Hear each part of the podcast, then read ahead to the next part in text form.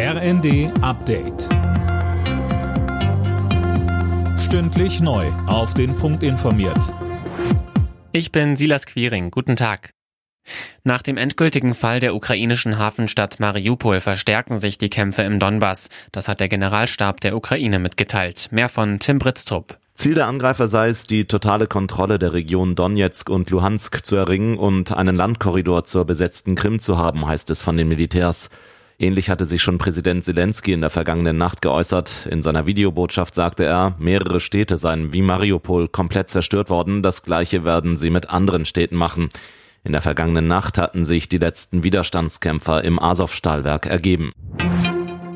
Sturmtief Emmelinde ist auch am Abend weiter über Deutschland hinweggezogen. In Bayern gab es hunderte Einsätze, Keller liefen voll, Bäume stürzten um. Beim Einsturz einer Holzhütte in Mittelfranken wurden 14 Menschen verletzt. In Wittgart in Rheinland-Pfalz starb ein 38-jähriger Mann nach einem Stromschlag in einem vollgelaufenen Keller.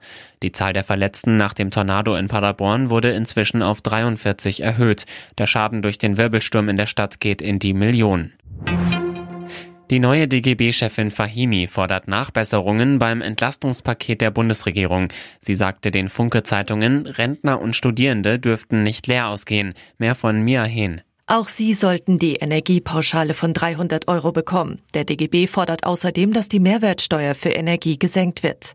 Fahimi ist insgesamt für ein Umdenken in der Fiskalpolitik. Unter anderem spricht sie sich für die Vermögenssteuer und das vorläufige Aus für die Schuldenbremse aus, um die Lasten des Kriegs und der Pandemie sowie den klimaneutralen Umbau von Wirtschaft und Gesellschaft zu meistern. US-Präsident Biden hat Nordkorea Hilfe im Kampf gegen Corona angeboten. Man habe aber keine Antwort aus Pyongyang erhalten, sagte er bei einem Besuch in Südkorea. Nordkorea hatte sich in der Pandemie noch mehr abgeschottet und wird jetzt von einem heftigen Corona-Ausbruch heimgesucht.